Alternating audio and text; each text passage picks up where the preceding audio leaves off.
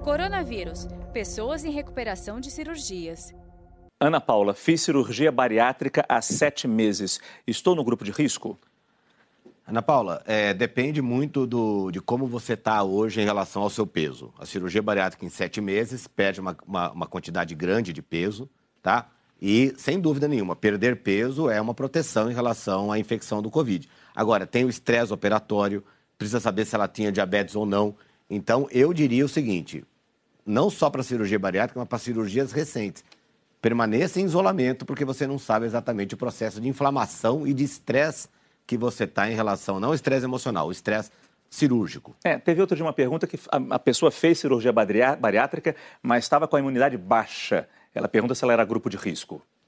Sim, é difícil a gente medir a imunidade baixa. Muitos pacientes dizem para a gente, né, Rô, sobre ah, tem imunidade baixa. Essa é uma outra questão que a gente é muito difícil medir o que é imunidade baixa. Às vezes as pessoas têm uma coriza por uma alergia e acham que é um resfriado. E aí, só, só até complementando, se a pessoa fez cirurgia bariátrica, pode perder peso muito rápido, aí sim pode cair a imunidade. Exatamente. Essa perda de peso muito rápida pode piorar a imunidade. Então, é importante, é grupo de risco, tem que tomar cuidado e permanecer no isolamento. Saiba mais em g1.com.br barra coronavírus.